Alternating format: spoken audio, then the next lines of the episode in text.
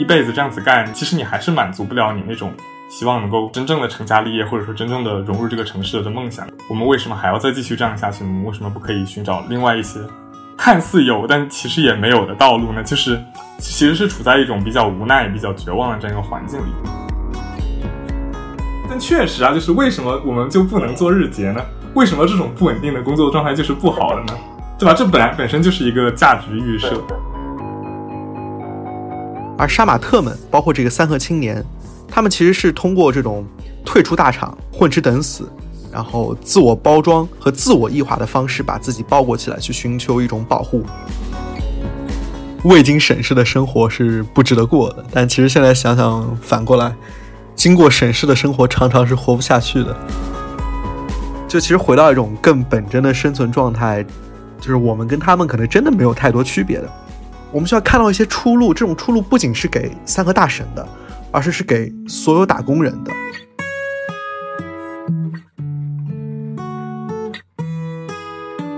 Hello Hello，欢迎来到新一期的实习生活，我是小易。那今天是非常特别的一期，我们想聊一个概念或者说一个群体，叫做三和大神。那前段时间我是从两位学社会学的同学那里听说了这个词汇。那准确来说，这算是一个群体吧。然后年龄上呢，跟我们也是比较相仿的。嗯，首先介绍一下，今天特别荣幸邀请到的两位社会学的大佬来呃做客，一个位叫阿哲，一位叫志玲，欢迎欢迎。那能不能先请阿哲和志玲自我介绍一下呢？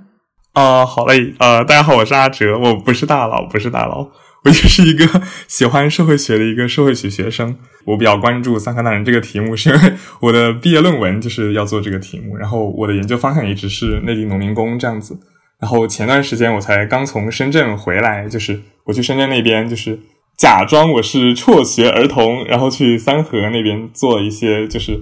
考察呀、调研啊之类的。然后就志玲好像目前是在 Gap 嘛，好像是在做 NGO 之类的类似这样子的公益事情，是不是？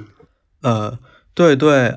Hello，大家好，我叫志玲，特别高兴能够来到这个 Podcast。然后，对我也在香港读书，然后其实我也不是社会学专业的，我是学政治学和经济学的。然后目前是 Gap 在北京的一个基金会做公益慈善相关的工作。呃，然后之前关注了三个大神，也是因为最开始看了 NHK 拍的那个纪录片。然后一九年的时候，呃，在一个中国研究的一个课上，然后当时就选了这个作为自己的一个调研项目，然后写了一些报告和论文。呃，当时其实就跟几个课友伙伴一起去三河，呃，三个周末，然后在一个月里面，然后在那边有个亲身的走访和面试，然后这次就呃正好碰到小易和阿哲都想聊这个话题，我觉得能跟大家一起讨论挺好的，特别感谢小易的邀请。那谢谢两位，我觉得今天啊，我我的工作是非常非常轻松的，哎，我就感觉今天这场播客完全不需要我自己 Q，我直接递给阿哲，阿哲就直接 Q 给志玲了。对，阿哲也是老主持人了，然后志玲也是老播客人了。那我想先问一个问题啊，就是最开始我是完全没有听过“三和大神”这四个字的，然后我相信很多听我们播客的人可能之前也不知道，嗯。可不可以给我们介绍一下三和大神究竟是一个什么样的群体？然后他们有什么样的特点呢？就是我有一个跟我一起上上数学的一个同学，然后他开始也是跟我说：“哎，你知不知道有 NHK 就是忽然去三河深圳三河这样一个地方拍了这样一个纪录片？然后说有一群就是啊在当地的这样打工的这样一个群体，然后他们就很有特点，就是这个群体呢，就是按 NHK 的这个纪录片的说法是说他们有一个比较特定的这样一个工作种类，叫做日结工。”就他们大概是那种每天去打一次工，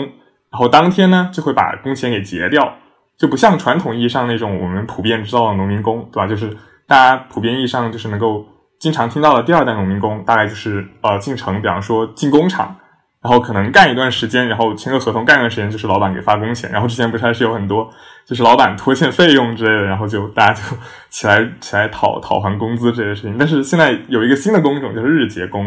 就是 NHK 做了这样一个记录，就是三河有这样子一群很年轻的啊，一群比较年轻的打工人，然后他们是在深圳干这样的一种日结的工作，然后他们每天领完了这个钱呢，然后他们有一种习，就是有一种打工人之间的这样一种生活习惯，叫做干一天玩三天，就是他们会把这一天的工钱呢就领到了之后就立刻花掉，啊，就有点类似于大家像以前说的月光族，月光不就是每每个月领了工资啊就花掉，他们是每天把领的工钱都花掉，然后花掉的时候，他们就把这个钱拿去，这些打工人会喜欢去网吧呀，去找吃的或者找住的，反正就是三天之内就会干一天，然后休息三天这样子，然后就形成了这样一种特定的生活模式吧，然后就 HK 就这样追踪报道，然后。然后也记录很多他们的故事，我就觉得非常的有兴趣。哎，到底是不是真的是这样子呢？这是不是一种新型的这样一种生活方式呢？还是是被逼无奈然后才去这样做的呢？然后就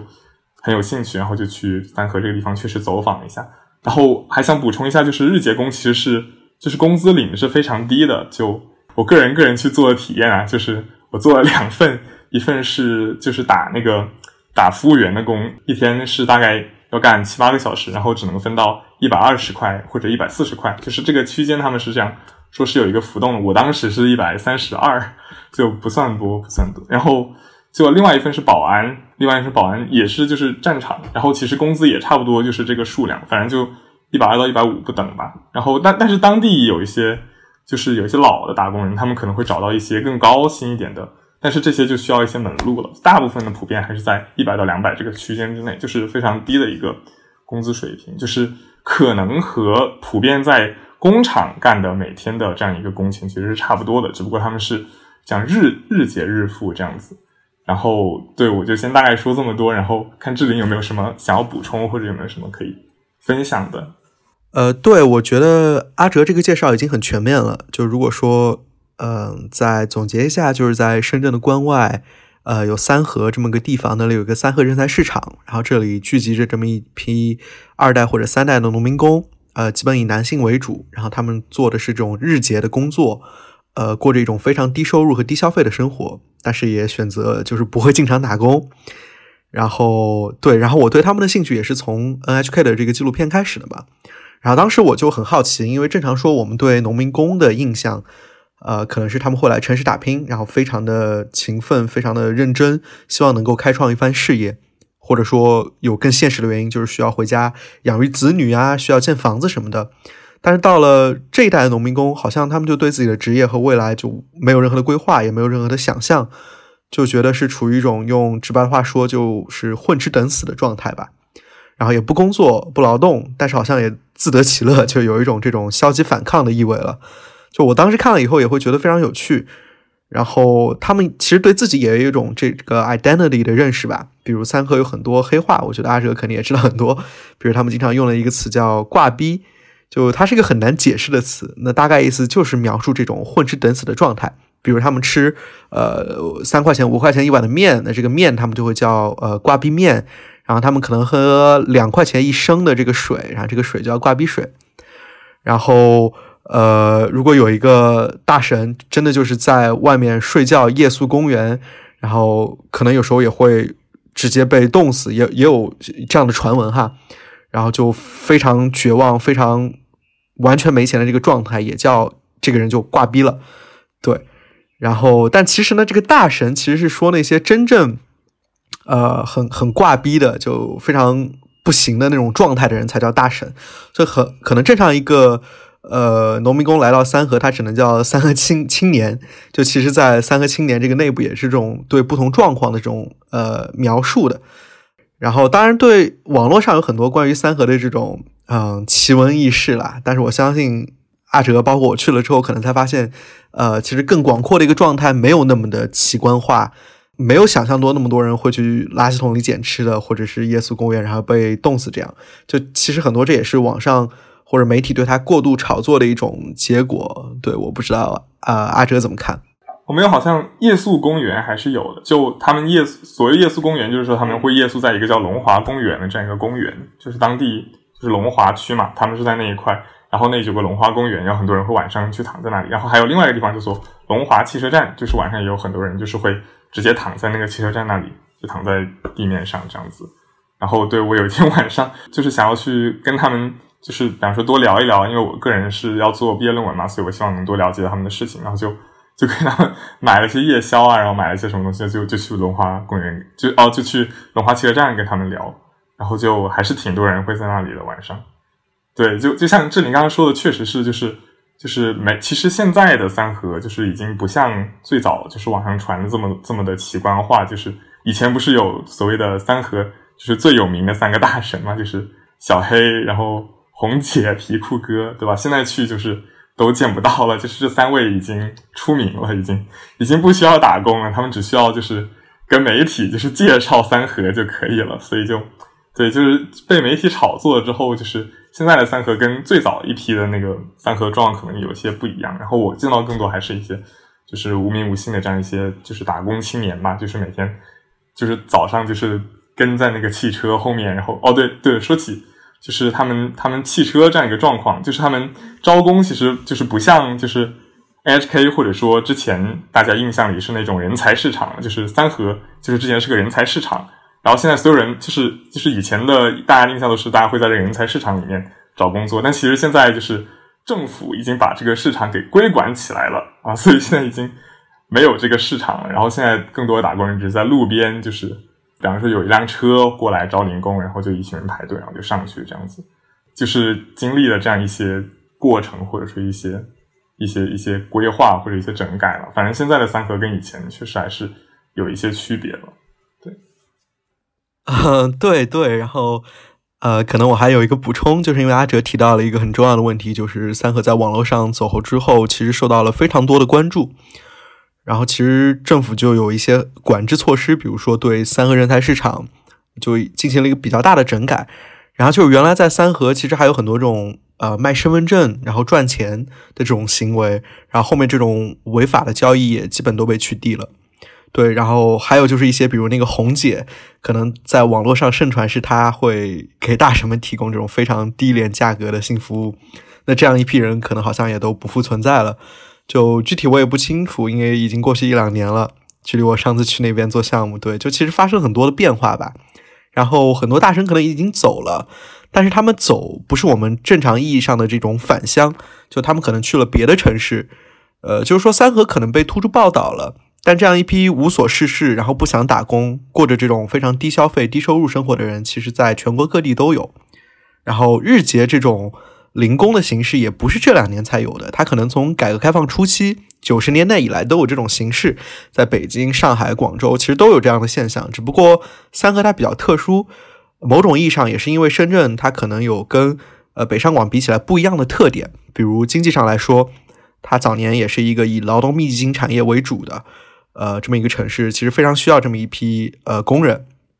然后，呃，之前看那本书就是《起步怀归》，是社科院一个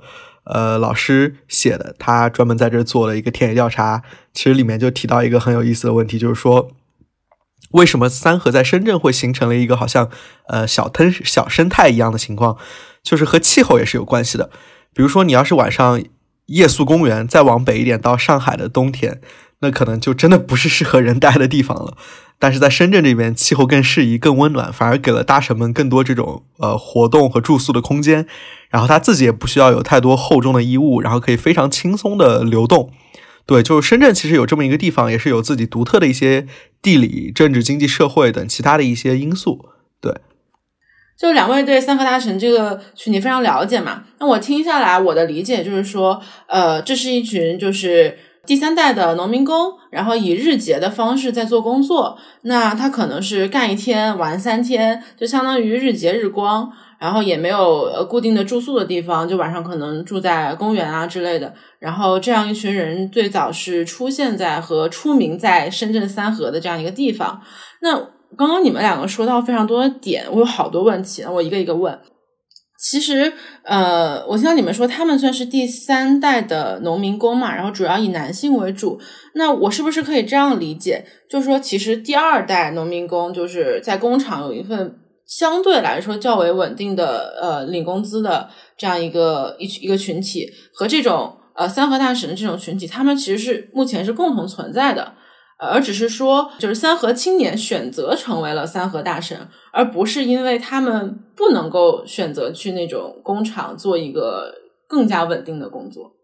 哦，这还是我先说吧。就哦，我想先说一下那个第三代农民工的这个问题。对，因为这个就是可能是我刚才在说里面谈到，但其实这个这个说法它是一个不学术的说法，就是目前而言，就是其实没有没有太多学术学术上的用词是说第三代农民工的，基本上都是说第二代农民工，然后说到之后的可能就是新一代农民工，就是这个第三代是我个人想要在接下来的论文里面往前提的这样一个观点嘛，就是因为就是我经过就是去三河，然后跟当就是当地一些打工的青年聊，就他们很多人就是父母其实是就是已经是二代农民工，就像小姨刚刚说，就是已经在深圳这边。就是在工厂里面已经工作了，然后他自己是留守儿童，然后自己在家里，然后然后啊一直是跟着老人这样子，然后然后等他到了这个年纪，他来深圳，然后深圳干活，然后他跟爸妈平时可能也联系的也不多，也有一些是联系的挺多，但是就有也有一些爸妈就都不知道他们现在在做日结的这样一个这样一个情况，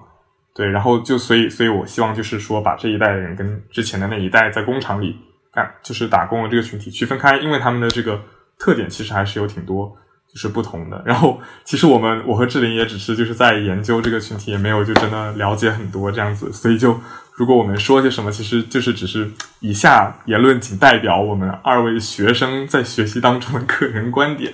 就是可能真的会和事实上就是每个人了解到三河都不一样的，就是可能会和事实上的三河还是有偏差。对，然后就是像小姨刚才说的，就是他们是不选择，就是去工厂打工，还是主动选择来来做日结这样一种工作的形式？就是因为我之前也和一些工人聊过嘛，就是他们其实挺多人有一个特点，就是他们之前其实是干过工厂的工作的，就他们其实是在工厂里打过一段时间的工，然后他们觉得就是怎么说呢？就是他们看到父母一辈其实也是在工厂里打工，然后他们自己也觉得就是在工厂里打工，似乎好像没有什么出路，就是。你打一辈子工，还是在领这样子的工钱，然后你还是融入不了这个城市。然后，那为什么我们就不能换一种，就是更加潇洒、更加自由的这样一种工作状态？所以，很多人在尝试过工厂打工里面，就是主动就是来三河选择的这样一种形式。就是其实是有挺多不同的种类的，就是也有一些人是，就是之前只是刚到深圳，然后听说有三河这种地方来试了一下，然后就发现，哎，好像他一尝试了这样一种日结的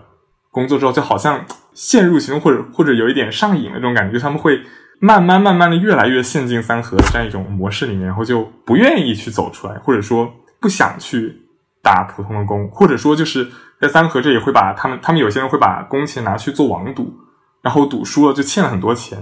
然后欠了钱他可能就就真的是被套在三合这里面，然后就可能当初只是不经意来，然后慢后来就慢慢陷入其中，就是就是想，即便想就是出去找一份正常的工作。然后发现自己已经是这样一种三合的这样一种已经习惯了，然后已经离不开这样一种环境了。当然，也也有一些人是真的是慕名而来，就是三合火了之后，就大家了解到日结这种方式，然后自自主的去选择的这样一种方式。其实种类还是挺多的。就志玲是怎么看这个问题的？呃，对，就是我很同意刚刚阿哲说的这些。可能我呃补充一点，就是我觉得呃小姨刚刚说的其实是对的，就是。呃，他们大部分其实是主动选择了放弃在工厂的一个更稳定的一个状态，是一种自我选择的去稳定化的这么一种生活方式。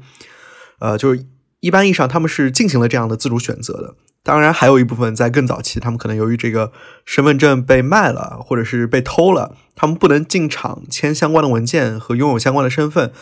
嗯，所以也有一种可能就是被中介和工厂坑了，所以没法去工厂打工，有这么一种可能，但不是一个主流吧。呃，对，然后说原因的话，就是刚刚阿哲也说了一些，可能我再补充一些，嗯，就是其实像现在这些来自农村的青年人，一些九零后甚至零零后，他们对大城市的生活是有非常多的向往的，他们非常希望能跟城市人过一种呃非常平等的生活，呃，就像刚刚阿哲说的，他们非常愿意参加网赌或者线下一些玩牌，呃，这种赌博性质的娱乐活动。啊，而且他们特别喜欢买彩票，这是他们一个特别突出的特征。就很多人，呃，有钱了就愿意去买彩票，就希望有这种寄托于一个一夜暴富的这种梦想。嗯，但是很明显，就是他们在工厂里觉得，呃，太无聊了，然后有一种被囚禁和被困住的感觉。但是赚的那些钱呢，又根本不够他们，呃，拥有一个城市人这种比较 decent、比较体面的生活，所以就宁愿就放弃了这样一种生活状态，追求一种更自由的状态。这是一个。然后另一方面，其实还有一个很重要一点，就是，嗯，他们不像父母那一辈，就是一代农民工这一辈呢，可能来城市的已经成家了，就来城市更多是有一个很现实的需要务工来抚养子女的这么一个需求，是出于家庭理性的一种选择。但是新的这一批农民工呢，可能就是想来进城看一看，感受一下大城市，年龄又很小，就更多是一种出于个体理性的一种选择，所以也更愿意选择一种舒适自由的状态，而不是被一些责任，呃和家庭的呃这种要求束缚。对我，我觉得整体上还有这么一个情况。嗯，我觉得其实你们描述的就是三河大神或者说三河青年的一些特征吧。其实从本质上跟大多数青年还是有很多相似的地方。比如说，我们可能目前就都还在一个没有养家责任和诉求的一个呃状态当中。像是三和大神，他们可能沉迷网络呀，然后赌博呀等等，就是非常向往大城市的生活，但是又会寄托于一些不切实际的梦想。其实这种感觉，我觉得跟怎么说呢？呃，我觉得跟很多年轻人的状态其实并没有说差异到非常的大。我之前在准备这个话题的时候，我就有看到，呃，有学者表示说，其实三和青年他们没有办法去承受这种呃工厂比较恶劣的这种工作环境，然后他们反而对工资的要求是，就是他们希望工资相对高一点。虽然刚刚阿哲说的那个。他自己去体验的工资其实并不是特别的高，嗯，但是可能我我不太清楚啊，是不是相对于更恶劣的工作环境的工厂啊或者工地等等地方会相对高一点点，或者说相对要体面一些，保安或者服务员至少你还是一个呃相对更体面的一个工作。然后第二个特点就是要来钱快，然后第三个特点就是要日结，嗯，然后就可能干一天玩三天。就是我看到这种工资要求的时候，我就愣了。如果真的这种工工作存在的话，那我也想要啊。就是我觉得我们很多在我们这个年纪的人，其实也会有这种对工作的幻想。就是我既不想被大厂压榨，然后我又希望工资高来钱快。所以我想说，你们觉不觉得，就是三和青年其实跟很多大城市的青年其实是有有分享有一样的这种想法和困惑的。嗯，我觉得，我觉得是有的，就是，对，就是我觉得，其实，在本质上，就是二者其实有相同或者也，但是其中也是有一些区别的。就是我觉得，呃，可能比较相同的地方呢，就是刚刚小姨一个是说，就是对小姨说的确实是这样子的，就是我们自己，比方说我们是九零后，像刚刚志玲也提到说。就是我们自己目前这一块对养家这个责任其实没有看得非常重。就是我在论文里想说，第三代农民工、第二代农民工的特点可能是第二代农民工他会把人生的目标，比方说定在我希望能在这个城市里面过上就是一个呃成家立业，或者说过上这样一个或者不在城市里吧，就算就算我回老家，我也可以啊组成这样一个家庭啊。这个第一代和第二代的农民工会比较希望就是自己能够啊在家庭责任或者在在这个。在个人这样一种能够融入城市生活这一方面，能够有一个有一个 有一个这样一种责任，就是一种啊要养家立业、要成家立业的这样一种责任在吧？但是，就是新一代农民工可能更关注的是一些个人方面的这样一种追求，比方说啊，个人精神上希望能够过得更自由一些，或者说过得跟跟城里人一样，就是更加的体面呀，或者更加的啊更更加的独立，就是其实跟个人主义啊，或者跟。新一代年轻人普遍具有的这样一些特点，其实还是非常契合的。但是我个人觉得，就好像新一代我们普遍意义上的年轻人，可能选择会比他们更多一些。就是我觉得他们在选择这样一种生活的时候，一方面是因为他们自己追求自由，另外一方面其实他们确实面临的处境其实不太一样。就是像我刚刚提到的，就是他们会认为父母那一辈一直在在这样一种循规蹈矩的工厂里工作，然后被厂家压榨，然后很很多。很多时候可能还不能按时发给工钱，那这样子的一生，就是你想想过着有什么意思呢？就是就一直在工厂里做一个这样子的螺丝钉吗？然后一直日复一日的在流水线上这样子机械化的这样一种这样一这样一些工作嘛？像像之前富士康就是有很多报道会爆出来，就是他们对啊生产要求是非常的严格，就他们会把比方说你制作这个零件的每个动作每个动作都会规范的非常的精细。那这样子的一种生活模式。那你一辈子这样子干，然后你还是，其实你还是满足不了你那种希望能够啊真正的成家立业，或者说真正的融入这个城市的梦想。那那为什么我们不，我们为什么还要再继续这样下去？我们为什么不可以寻找另外一些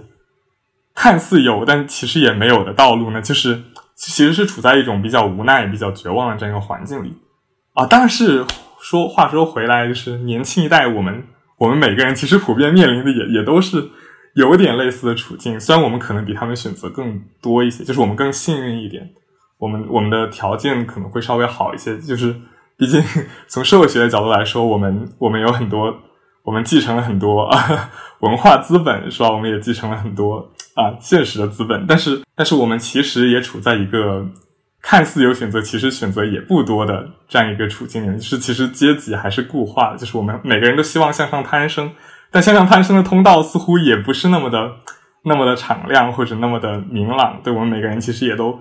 也都在一直努力，就是希望能够向上攀升，或者说我们不如就颓一点，我们不如就寄希望于一些别的东西上面进行一个徘徊。那那三和大神寄希望于这个网玩游戏嘛，虚拟世界。那现实生活中，大家不也很多人就是会喜欢玩游戏嘛，对吧？会把会把娱乐啊，或者会把购物呀，对吧？就是我们我们把希望寄托于购物嘛，我们希望能够达到消费自由。那至少我们可以想买什么买什么，对吧？或者追星，对吧？就是我们把希望寄托在我们的 idol 上。其实有一些可能也是类似的心态吧，就是只不过我们看起来似乎就是因为条件基础的条件好一点，选择看起来多了一点点而已。对我个人是这样想的。很偏颇，很偏颇，就是大家多补充。没有，没有，没有，没有。这其实你不需要自我修正，我觉得就是讲挺好。是我问题问的，就是可能比较词不达意一点。嗯，志玲，你说。对，其实我也觉得，呃，说的挺好的。然后我可能先回应一下小易刚刚说到的两个问题吧。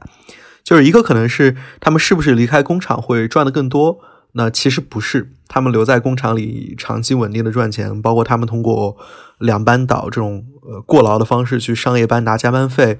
嗯，比如在呃富士康这种大厂里面，那一定是比他们一天可能要去工作十个小时当保安，或者在快递做分拣装卸，这个是要更赚钱的。就其实他们退出来收入是会降低的，呃，那为什么会有日结这个很强的这个诉求呢？是因为他们碰到过太多这种拖欠工资的情况。然后比如说，经常中介给他们介绍工作，呃，比如我的一些采访对象，就是说就需要他们交押金，然后其实也都是骗钱，就更别提一些什么婚恋网骗，就这些我们看起来好像不太会发生，但其实对于很多农村的青年，他们刚从家乡到城市，缺乏一定的社会经验，对城市可能也有很多这种 美好的幻想，其实非常容易上当受骗，所以他们非常需要这种收入的确定感。那获得这种稳定的、确定的感觉，对于他们来说，日结就是一个特别重要的选项。就是我干一天你就给我钱，不会拖欠工资，然后没有人骗我钱。其实对于他们来说是个特别大的一个需求吧，某种意义上来说。然后小易之后问的那个问题就是说，他们跟这种当代的打工人的这种类似的情况，就我觉得阿哲说的也很到位了。呃，就其实回到一种更本真的生存状态，就是我们跟他们可能真的没有太多区别的。就无非可能是我们的消费层次会更高一些，我们能呃吃更好的面，喝更好的水，玩更好的游戏，去更好的地方旅游，住更好的宾馆。对于他们来说，就是刮鼻面、刮鼻水，住这种宿舍条件不好的床位。但这其实只是一个消费的区别。那真正对于大厂的这种过劳、没有价值感、被剥夺感、想逃离，那这个感觉其实是类似的。只不过对于城市里的白领来说，他们可能会有一定的积蓄，然后家里可能也有一定的支持。所以其实是有一定的退路可言的，但是对于三河的青年和大神来说，其实退路是非常少，甚至没有的。在这种上当受骗和呃特别痛苦的劳动的状况下，他们不知道应该向谁求助，也不知道怎么来解决自己的这个困境，因为他们可能很多初中也没有上完，呃，初中毕业或者职高没有上完就出来了。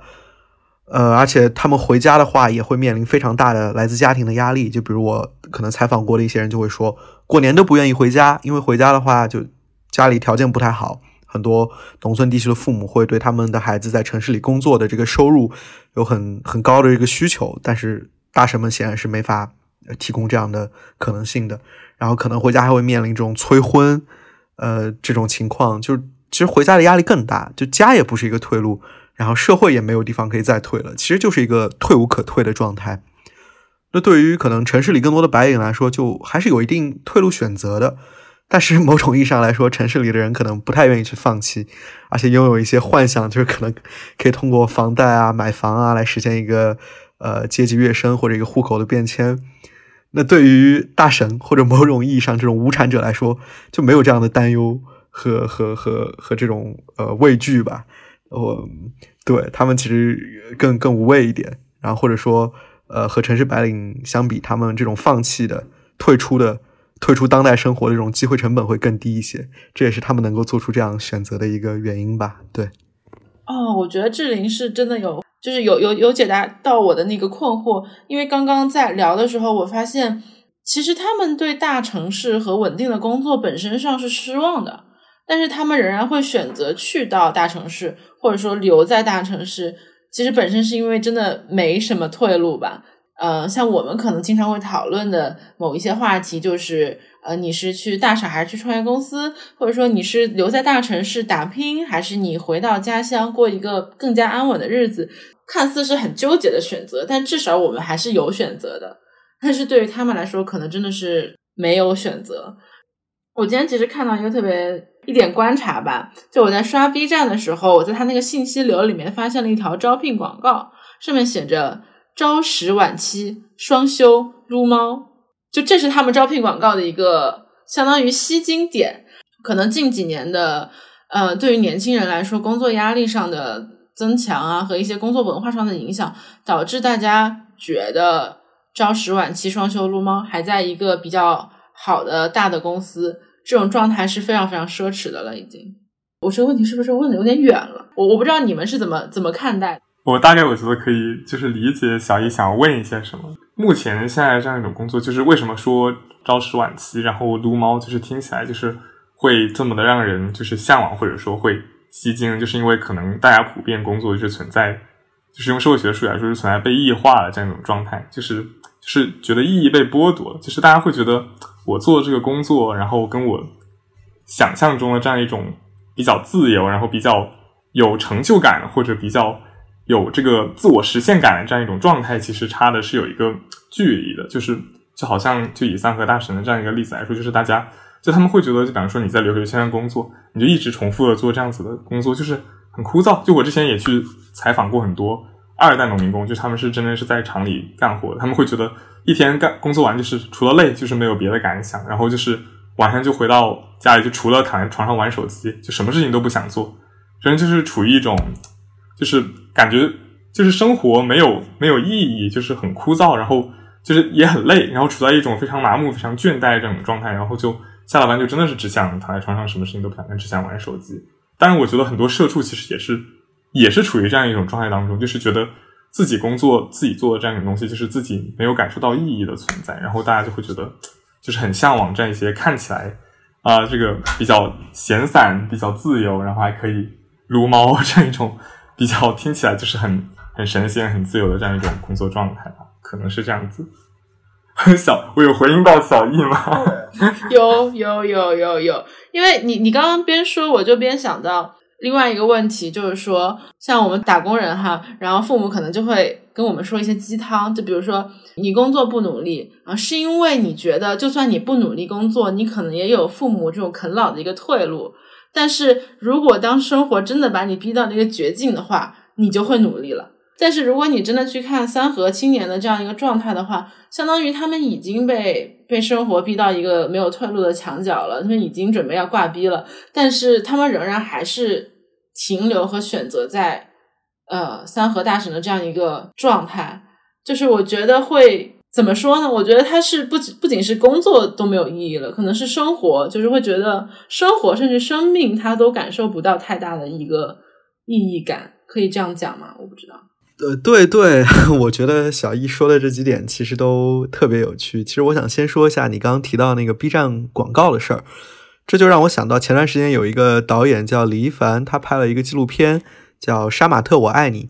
他其实就是去看这个杀马特这个群体，就是进城务工的这些呃青年农民工们，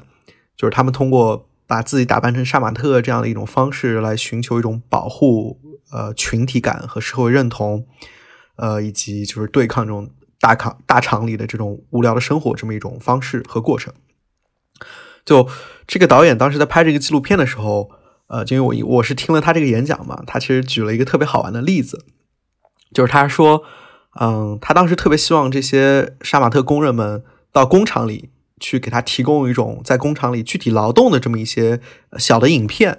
然后他希望把这个剪到这个纪录片里，他后来也成功了。然后他当时就咨询了一个特别著名的一个杀马特教父，叫罗福星，就问他说，怎么应该写这个招聘稿才能吸引这些工厂里的工人来给我投稿他们劳动的影片呢？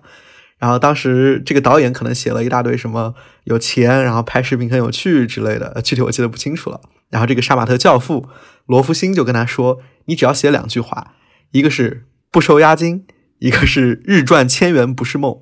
就是这个，可能作为一个局外人，你可能觉得说，啊，B 站用这个七到十双休撸猫来吸引人，然后可能对于一个状态更不好的一群呃人来说，其实不收押金就是一个特别好的招聘启事了。然后可能就是日赚千元不是梦，给他们画一个大饼。对，其实这个这个是非常有意思的。然后我觉得你刚才也提到，就可能对于呃三和青年们来说，他们是呃真的退无可退了。然后才选择这么一种就是比较挂逼的状态，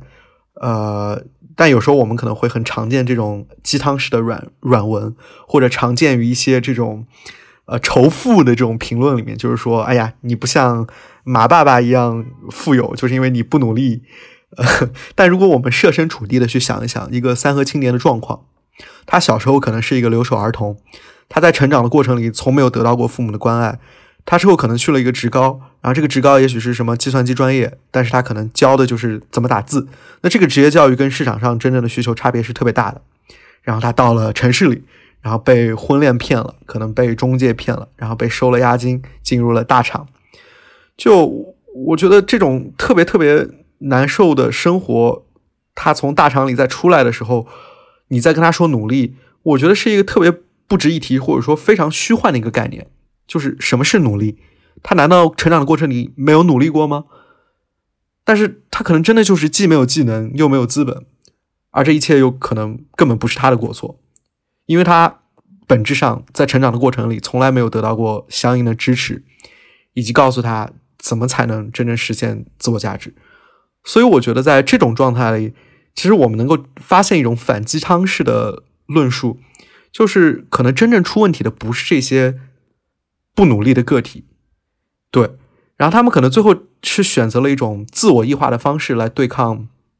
资本和工厂对人的异化，就是这个资本和工厂对人的异化，就是说把人当成零件，呃，剥夺他工作的价值感，把他当做一个呃非人化的一个零件的这种处理，就是不给他作为一个人真正的尊严。而杀马特们，嗯，包括这个三和青年，他们其实是通过这种退出大厂，呃。这个混吃等死，然后自我包装和自我异化的方式，把自己包裹起来，去寻求一种保护，来对抗这种工厂和制度给他的这种压力和呃威胁吧。就是我觉得这个一方面嗯很有意思，但另一方面其实非常令人痛惜和惋惜的。对，对对对，就志玲刚刚提到的一个点，觉得很有趣，就是说自我异化这个词。啊，就是我们大家其实每个人其实我觉得都有这样的一种体验，就是大家设身处地的想一想，就好像刚才小易说的，可能很多鸡汤文会告诉我们，比方说当生活把你逼到什么无处可退的时候，我们就会奋起而努力。但其实，当你觉得你很努力了，你还是不觉得你能够成功，你还会去选择去努力吗？就好像我就知道我读书不行，我我再再努力学习，我我就是这么点分儿了，那我为什么还要卯着头去努力学习啊？是吧？就为什么我还要在这块死磕呢？对吧？就其实，其实我觉得很多人都会有这样子的这样一种心路历程，就是不是我不想努力啊，是我努力了，难道就就能够成功吗？难道上升的通道就会为我打开吗？难道我就能够融入这个城市？难道我就能够有所建树吗？不是这样子的呀。就之前我看到网上，就是他们三河那里有一个常年在那里卖挂壁面的这样一个大爷，就是就是这个摊馆的这样面馆的这个馆主吧。他几十年如一日的坚持在三河卖特别便宜的面，就是物价涨价他也不涨价，他还是这么便宜的面，就是一个很很有情怀、很有坚守的这样一个这样一个人。然后网上有一段就是对他的采访，我觉得特别有意思。他跟另外几个人争论，就有好几个人就是说，就是三河青年就是懒嘛，就是你们不能像他们这样子，要要学会自救嘛。然后那个摊主就就说不是的，都大家都是好孩子，只是只是因为。没有办法，你假如你想要努力，但是你努力就有出路吗？一样是没有出路的。那很多他们可能是像志玲之前提到的，是因为身份证被中介骗了或者怎么样。那在这种情况下，你除了去去做三和的这样一种生活状态之外，你还有什么别的特别好的出路吗？为什么干一天玩三天不是他们不努力，而是与其说在工厂里干死干活，你可能还是见不到出路？为什么不能选择这样一种，就是更加轻松，活得至少看起来更有尊严、更像一个人的这样一种生活方式呢？对吧？就是，然后那个摊管说，这不是他们需要解决的问题。就是我刚听你们讲。包括你说的卖挂壁面的大爷啦，然后还有这种呃不收押金日赚千元的这样的一个广告语啊，我觉得我能看到的就是他们身上有一种特别强烈的不安全感或者绝望感，所以这种不安全感让他们就是没有办法去考虑更长期的东西，就只能看到短期内我能拿到什么，就就日结对他们来说可能就是一种稻草。而且我之前看到，呃，有视频拍过，就是说日结其实也是要抢的。我不知道你们两个去实地调查的时候有没有有没有发现这个状况。然后他们说凌晨四点，呃，就要可能就要起来，就要看有没有呃今天有没有车来，然后有没有这个这个工位，呃，可能还需要排队啊，然后要去，就就相当于说你不能完全说他们懒。就人家早起也是一种努力，就是包括你，你之前提到过说你在那边去尝试体验他们工作的时候，发现一天工作下来也是很累的。所以就是说，其实并不是没有所谓的努力跟付出，只是只是多余。我觉得我觉得是一种边际效应。哎，这样说我感觉有点班门弄斧。毕竟虽然我也是学经济学，但我学的并不是很好。就我觉得算是一种边际效应，就是说。三合这个状态吧，它是一个，这个要怎么翻译？equilibrium，就是，呃，它是一个可能在三合青年这个群体里面是一个平衡的状态，就是说他更加努力，他也没有得到更多的边际效应，那他干脆就不努力了，就他干脆就不要付出比目前更多的努力，然后去追求干一天玩三天，追求日结就可以了。我不知道你们有没有这种感觉，就对他们来说，可能某种意义上是一种平衡状态。而且我看到，就是好像说三和大神有时候还怎么说呢？觉得他们自己是有一种精神上的这个豁达的。你们有这种感觉吗？对，我觉得确实是他们是有这样子的一种感觉，而且确实就是好像刚才小易用的“边际效益”这个词，对，其实我也不是很了解，因为我也不是学这个，但我我大概能够理解小易的意思，就是感觉就是努力的。这样一种效益很低啊，效益很低，就是那确实是，就是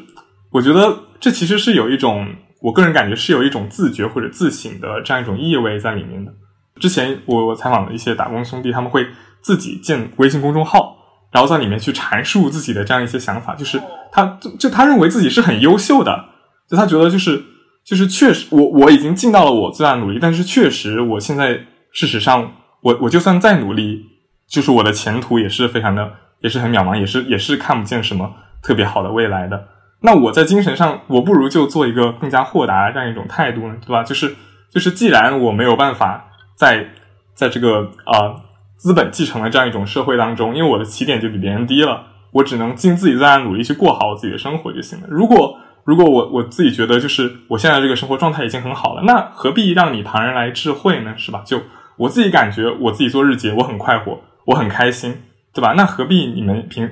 旁人要要把你们的主流价值观强加于我呢？对？我自己觉得我自己的生活状态已经是很自足的这样一种状态。对，就就包括我跟他们聊，其实他们就是我觉得他们是处在一种他们的心理是处在一种很矛盾的这样一种有一点点矛盾的状态的。就他们一方面会很在意，就是互联网上大家对他们的这样一种负面的评价，就是他们也知道很多网上的人会会去写他们呀，说他们懒呀，说他们什么，就他们自己很很。很反感这样的一种说法，很很否认这样一种说法。然后另外一方面，他们是自己是真的是在追求这样一种是有自觉自省意思的，就是有有那种我就是不与世俗同流合污啊，我就是过好我自己，我自己觉得很开心，对吧？你们说什么其实并不这么重要，对吧？但是可能是因为现在对他们的污污名化实在是太多了，所以可能并不是他们敏感，而是确实是有很多有很多媒体在聊他们的时候可能会进行一些污名化，比方说。把干一天玩三天这样的行为称作一种，做一种逃避或者称作一种娱乐，但是就算他这种逃避，那也是一种没有出路或者在没有办法做做其他更好的选择的这样一种条件之下的一种豁达吧。对，就其实很少很少媒体会去解读到这个层面，所以所以他们可能会真的对这方面比较敏感。对，就包括我之前去采访他们的时候，他们都会很忌讳我是不是真的是那种记者，然后又又要把他们的故事写成写成东西发到网上。对，呃，对，我觉得刚刚阿哲已经把他们这种自觉的这种心理状态的方面，呃，总结的很好了。我就再补充一下小易刚刚提的另外一个问题吧，就是说这里有没有一种 equilibrium，就是这种平衡状态，就其实是有的。就我觉得这个点提出的很好，就是我们好像一直在单方面的强调，或者说我们过去一直在着重论述的，就是呃部分三和青年对于日结这种用工形式的需求。但同时呢，这种日结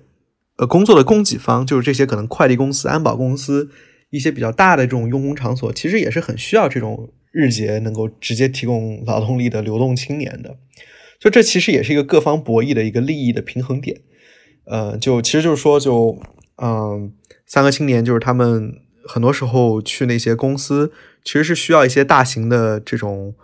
呃活动，需要一些安保，或者是呃一个婚礼需要很多的这个餐厅的服务员一天啊，然后可能一个工厂或者是一个工地，呃呃完工之后需要人去帮忙清理这个地上的这些杂物什么的，就是他们其实很需要这么一种。呃，招之即去，挥之即走的这么一种呃用工的形式吧。嗯，对，而且这个情况是，就虽然说实际上，呃，这些青年和日结员工们有一种这种人身依附的关系在这个劳动中间，但是呢，落实到实际的契约上，就是一种口头的承诺，就并没有任何的劳动合同或者雇佣合同在里面的。就一旦出了什么事儿。就无论是公司还是这种劳务派遣公司，就根本不用负任何责任，嗯，所以是他们特别喜欢这种就没有任何法律上的劳务关系的这种这种用工方法吧？对，所以其实就两方都有这个需求，嗯，是一个市场的平衡点，包括这个，呃，每天可能一百一百来块钱的这个价格也是。同时呢，就是在一个正常的商业社会里面，可能呃，我们需要价高者得，是通过货币和金钱是运营这一套逻辑的。但就像刚刚小易说的，他们可能需要非常早起去争抢这样的机会。那在这样一种状态下，呃，谁 相比较而言更勤奋、更努力、起得更早，也是能够得到这样的机会的一种一种秩序吧？对，嗯。但其实在我看来，很多人其实是抢不到的。就很就算起得很早，一天可能都没活儿啊。当然，他们自己也比较 chill，比较放松。就他们真的是在完全没钱的时候才会去找一样找一些这样的机会。然后，呃，如果找不到，比如我当时看到，就他们会在附近的这个人才市场旁边周游，去公园里看老爷爷老奶奶跳舞，或者是在长椅上躺着，呃，在街边的这个共享单车上玩手机，然后或者就直接躺在地上休息什么的，就呃各种各样不同的状态其实都有。对，就他们确实很早就有很多人去排队，就大概就像小鱼说的，就是四五点，就是我那时候是五点钟起，然后去。一起排，但是就是他们会，他们没有那种很抢的感觉，就他们是排队的，然后就是，然后有一个人说要招工，然后就大家围上去说谁要来，谁先到先得，就就大家就就跟着他们就去，就其实没有那种，就好像之前像啊像起步怀归里面说的那种很哄抢的状态，我是没有看到，就大家还是一个比较比较，就是一方面很多人会去排，然后另外一方面其实并没有很很抢呀，或者说很怎么样，就是确实像志玲刚刚说的，就是。在在拉完人走，然后没有没有拿到工的，就会在 在周围就是闲逛呀，或者说坐在地上，然后聊天呀，然后挂逼的就会去问大家有没有钱可以借这样子，然后就说不我也挂逼了，然后就对，就处在这样一种状态里面。嗯，刚你们提到，其实呃，他们虽然排队，但是也并没有说我一定非要拿到今天这个工作，那其实不算是一个特别竞争激烈的一个状态。但是他们对于那些用工的单位来说，却又是一个呃依附的状态。然后我在视频中有看到，这个供需关系也是会流动的嘛。那当在机会少的时候，怎么说呢？它这个价格就会被压得更低一点，这个工资就会被压得更低一点。所以有一些比较比较有领导力的大神就会去号召大家说：你们不要去接那种工资过低的。工作，因为这样会影响这个市场的一个一个一个价格状态，然后呃，反而而且他们会就是一起协商这个这个工资，就有点像这种 工会的感觉。但是对于一些可能已经面临挂逼的人来说，他还是不得不去去接，不然他明天可能就就生活不下去了。就这种工会，这种有组织的，甚至像你刚刚说，甚至开公众号的这样的一个群体行为，你们有见到吗？哦，这一点的话，我是没有怎么见到，就是说会像有工会，或者说会像有组织这样子。就是我见到的三个大神状态，基本上是成小群体的这样一个状态，可能大家三五个人互相认识，就会一起去打日结工。因为很少真的就大有大神愿意和我聊，可能就是就是我我聊的更多的，其实还是还是和呵 呵中介啊中介，就是介绍他们工作的这样一批人聊。然后当然自己打工的时候是有跟是有跟一些大神聊，但是就。很多大神会忙于工作，所以我其实对中介的一些手段也颇有了解。就他们其实就是像小姨刚才说的，他们会利用会利用大神的这样一种状态，他们会就比方说，他们会看看你出，像他们在你待了很久的一些老中介，他会看得出你是不是真的挂逼，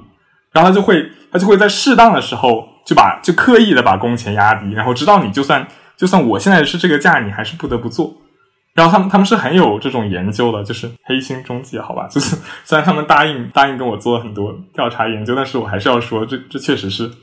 哎，但是人各自为利益吧，就他们肯定也是为了利益，但是我觉得还是很黑心，好吧？就是他们确实是会利用大神的这样一种心理状态的，而且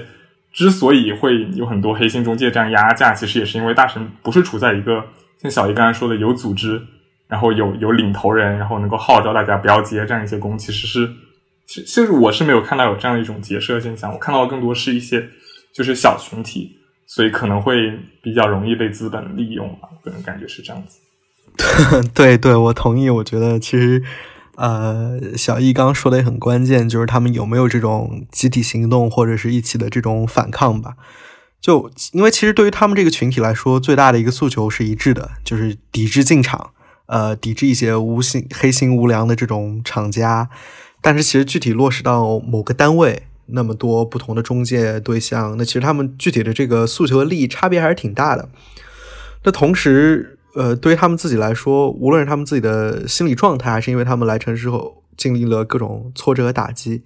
啊，他们不像他们父辈一样来了之后喜欢，呃，找一个同乡的人，或者是自己在哪里认识的一个群体。就三个青年们可能更 prefer 一个流动的状态，或者是一个拒绝被抛入某一个网络，呃，或者是一个呃社交的关系之中的。就他们其实自己也比较喜欢这种个体化和原子化的生活。呃，当然这一部分也是因为这个现代的科学技术，比如手机，能够帮助他们完成他们所需要的一切的社交活动。啊，就这个一方面可可能是给予了他们。呃，过这么一种非常独立个体的生活，但另一方是其实也让他们这种集体行为、这种声量和声音的发声的可能性变得特别的少，就也是一种呃，可以看出一种技术对人，嗯，这种实现群体行为和和扩大声量这这种的一种剥夺吧。对，然后当然另一方面，我觉得可能更重要的就是他们自己可能没有这样的意识，就可能就是。是一种非常被迫无奈的那那种逆来顺受的感觉吧，因为自己也不知道怎么办，就不知道我我受了这样的欺负去哪里维权，就是不知道应该去找谁，应该怎么样。同时也感觉社会里碰到的其他人都是想来坑蒙拐骗或者害我的。那在这种心理状态下和对外界这种富有极大的敌意的假设之下，那我觉得这样的集体行为还是其实非常难以实现的。对，因为因为我在跟中介聊的时候，就是我觉得中介其实也有一些，也有一些矛盾。就他们他们一些中介会跟他们关系很好，就他们反倒会和来招工的人就是关系挺好的，但只是表面上关系挺好，但是还是会打成一片。因为因为招工的人很多时候会借他们钱，就是他们表面上维持着一种像是朋友又不像是朋友，就是又是一种又是一种对立，然后又是一种统一的这样一种感觉。因为招工的人也要融入他们，也需要去。从里面找到线，所以他们其实有些时候会怎么说恩威并施吧？就他们有时候会在他们需要的时候，真的会借他们钱，或者帮助他们一下。然后这种行为可能也在一定程度上分化了，就是工人的这样一种群体，或者削弱他们想要就是组成阶级或者反抗的这样一种意识吧。就可能就是像志颖刚刚说，就是更多的其实还是自己，就是就是当就在在地那些工人，其实并没有这样一种统一起来这样一种意识，或者说。啊，就用用学术一点话来说，就是还没有达成他们的阶级意识，就是可能还是一个小团体这样子，然后比较容易被资本分化。嗯，对，感觉你们虽然深入了他们群体，但是这个调查和体验的过程是很曲折的。想问一下，还有没有什么你们自己就比较亲身的那种感受和观察可以分享一下？对，就我个人去的经历，就是真的还蛮曲折的。因为我一开始以为就是像像接触大神，就是能够像接触二代农民工这样子，就是就是我我之前跟二代农民工采访，就是很简单，农民工都很愿意跟我分享他们的心事，就是就跟他们一起约出来，然后一起，比方说一起吃个饭，一起喝喝奶茶，然后就他们就很容易敞开心扉。然后大神不是的，大神真的很敏感，然后就他们会他会一直在试探，说我是不是就是。比方说无良记者就是过来抹黑他们的，然后他们会他们会有一些就是很排外，因为就算我我进去说我是我谎称我是辍学儿童，我是来深圳讨生活，但是这这确实就是一看就知道我不是呀，就是明眼人都看得出来我其实就确实不是一个就是像像干了这么久的农民工，因为确实就是就比方说在工地上经常干活的人，他们的肤色啊，他们的那些啊一些这个状态，可能跟我就是就是常年。打字啊，或者在室内的温室的花朵，其实是有一些区别的。这样子，就大家明眼人都看得出来，我其实不是。所以他们就其实有很多防备。然后我一开始接触他们的时候都没有办法，还是得先接触中介，然后跟中介就是把关系搞好，然后中介慢慢带着我去就是做采访，然后包括介绍工作给我，然后我才能够自己参与进这个集体里面。然后就我自己之前尝试着去去做了一次，就是之前我说，就是我晚上买夜宵去。那个呃，九龙汽车站，就那天晚上的经历就非常的，我希望我能够接近他们，然后我希望我买了东西，他们就会说，其实不是的，有一个年轻的工人是，就是可能刚来三河，就是还没有还没有，就是知道这么多世事艰险，也不知道有什么无良记者，然后就很乐意的跟我讲，然后那些老一点的工人呢，就会有意无意的提醒他，就是说你不要说这么多，或者他没有说这句话，但是就是有意无意，就是经常想要拉他走这样子，然后那个年轻人就是。不懂，然后就就一直反抗，然后一直想要继续跟我聊，然后甚至有一个年长的人，就是因为我买了酒给他们，就到最后都摔了那个酒杯子，然后 然后两个人就是两个年长的人就是互相推推攘，就搞得好像好像很凶，好像他们两个之间有矛盾要打架，其实不是，他们只是想把那个年轻人拉走，就是形成了这样一种类似于暗号或者类似于怎么样一种一种团，就是如果像小易刚刚说的，就他们在这一方面，我感觉还是很有组织的，他们会。他们会努力的去保护自己，就是不让自己被外界，就是一些无良的媒体去去抹黑，或者说可能真的是被黑怕，就他们会有这样子的一套保护机制在，就是真的是不让我这个外人就是能够插入他们当中的谈话。就是我跟我本来跟那个年轻工人就是聊的挺好的，然后慢慢他们就就把那个工人拉走了。他们一群一群老的工人就说：“啊，我们我们我们去玩了，你自己走不走？你就自己走。”然后那个年轻人就没有办法，只好跟他们走了。就真的就是很曲折，很曲折。就是后来。认识的中介介绍的工给我，才能够就是你自己去打工，就他们就稍微会对你就是没有那么多的戒心这样子。呃，对，其实我可能经历没有阿哲这么丰富，但他说描述的这个情况，我还是非常感同身受的。因为我当时主要其实是在龙华公园还有汽车站这两个地方转，呃，其实当时想采访或者怎么样，其实特别困难。嗯，就后来也是因为可能有在当地做田野的一些朋友介绍，才有。这个一定接触的可能，但是我印象很深，就是我们过去之后，当时应该是在那个人才市场的门口吧，就想拍两张照片，然后我当时其实还做出了那种好像假装玩手机啊，放在胸口啊这种或者捂着呀这种呃状态，但当地一群人就围上来呵斥我，就说你又在拍什么？嗯，然后就很关注我，这个好像举起手机拍他们的这个样子，嗯，对，然后后来在龙华公园的时候。呃，有些情况就是他们会用非常异样的眼光来打量你或者围住你，然后你想跟他们说话的话，其实他们掉头就走了，就转头就不见了。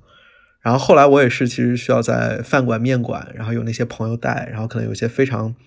呃需要融入他们生活的这么一种方式，比如给他们递烟啊，或者请他们喝酒啊，才能才能获得他们一定的好感，让他们放下防备吧。啊，对我我具体的案例可能不如阿哲那么丰富，但我觉得整体的情况确实是这样，嗯，非常敏感的，对，对于这种外界的曝光，嗯嗯嗯，其实我很想了解一下，就是他们之所以对这种嗯曝光非常敏感。嗯，具体是因为什么呢？就是呃，所谓的无聊媒体对他们的生活到底产生了什么样的负面影响呢？这个你们之前有了解到吗？啊，其实我觉得影影响还是蛮大的吧。就是最早的时候，就是大家都还是在人才市场里面，就是有这样一些专门的这样一些位置。然后后来呢，就是就是先是由 NHK 曝光了，然后有很多各路媒体到了三河火了之后，就就被规管起来了。但是就是规管的这样一种形式呢，是规管了场地。然后取缔了很多，确实像志玲之前说的，取缔了很多之前的非法交易，这方面是有个管道。但是就就三和工打工的这种情况，其实这根本上的问题是没有得到解决的。就他们只是失去了这样一个场地，原来他们可以在三和人才市场这个地方，就是光明正大的这样一种招工，现在不行，现在要要绕过三河去另外一个地方，一个离三河就是也不是很远，大概五分钟路程这样子的路边，然后有一辆车过来，然后你再你再去跟他们就是。变成了一种非正式的这样一种形式，然后也可能因因之前三和确实火了，然后导致有很多大神觉得在这边就是工作确实束手束脚，然后就就走了，就去到其他的一些就是干日节的地方了，所以其实还是对他们有比较直接的这样一个影响的吧。呃，对对，其实我很同意阿哲刚刚说的，就是场地其实是对于他们来说挺核心的一个事儿，而且很可很多就是原来可能存在的一些非法的交易啊，或者他们自己的一些连接一些活动。呃，由于这个曝光和这个政府加强的这个管制，都是慢慢的在消退和减弱的。就其实这一系列的城市改造，呃，和环境政策的变化，对这些青年的心理都有一个挺大的压力的。就他们本身其实就希望保持一个可能不受关注的桃花源式的，不要太被打扰的状况，就很怕这种曝光变得越来越多，那他们又得选择别的地方再走了。就对，其实是一个挺大的伤害和阴影吧。为什么我听你们说的有一种有有一种这样的感觉，就是我们刚才在讨论三河之后没有退路，但是你们描述了之后，我会感觉到好像三河对他们来说才是退路。就三河的这个场地，这个这个环境对他们来说，好像更像是一个比家或者比其他地方更好的一个庇护所，或甚至说难民营。我我可以我可以这样讲吗？好像有点不太恰当，但是有这种感觉。哦，对，我觉得这个说的确实很好。对，就像小姨说的，就是三河很多时候对他们来说确实才是退路吧。就对我觉得这一点确实是是对的，就是因为他们真的是有一种身份归属的感觉在这里，就是可能他会觉得刚到这个城市，对吧？就就他他其实是一个外地人过来，他其实是很难有归属感。但是在三河，就他们真的能够找到这样一种，就因为大家都是从外地来，都是这样一种打工群体。然后你一旦形成了自己的小圈子。然后就会自觉觉得自己就是三河人，就就包括我，我平时跟他们聊的时候，他们会对自己的这样一种身份就是很，也不能说自豪吧，就是有这样一种，至少是觉得自己觉得很很不错，就是我就是很喜欢这样的一种状态，就是我觉得你们不管你们怎么说，我就是很喜欢，就是我觉得他们是有这样一种感觉在的。嗯，对对，然后我可能还补充一点，就是也是在。呃，社科院的那个田丰老师，他那本书里说的，就是说三河作为一种底层的社会，它跟贫民窟是否是类似的？嗯，在书里呢，他可能也是把三河跟美国的这个黑人社区，还有巴西的贫民窟做了一个类比。嗯，就对于三个青年来说，这里可能很难成为一个贫民窟或者一直聚集的地方。那首先是因为他们的存在方式还是非常个体化的，就不像贫民窟一样，它内部有一个更。呃，整全的一个生态，还有很多，比如黑帮的这种保护，有很多呃交易的这种连接，就是其实，在三河是没有的，是个非常个体化的，同时也是跟外界，比如工厂、中介和这边附近的社区有很多连接的，就不像贫民窟一样是比较隔绝的一个生态，呃，和连接的生态，三河还是比较个体化的。对，然后其次就是他们其实并没有很高的稳定性。就是三河这里本身也是一个相当流动的状态，就不是说一批人在这，然后世代延续下去，像贫民窟那样，就不是这样的。就是，嗯，三河青年他们首先他不是一直就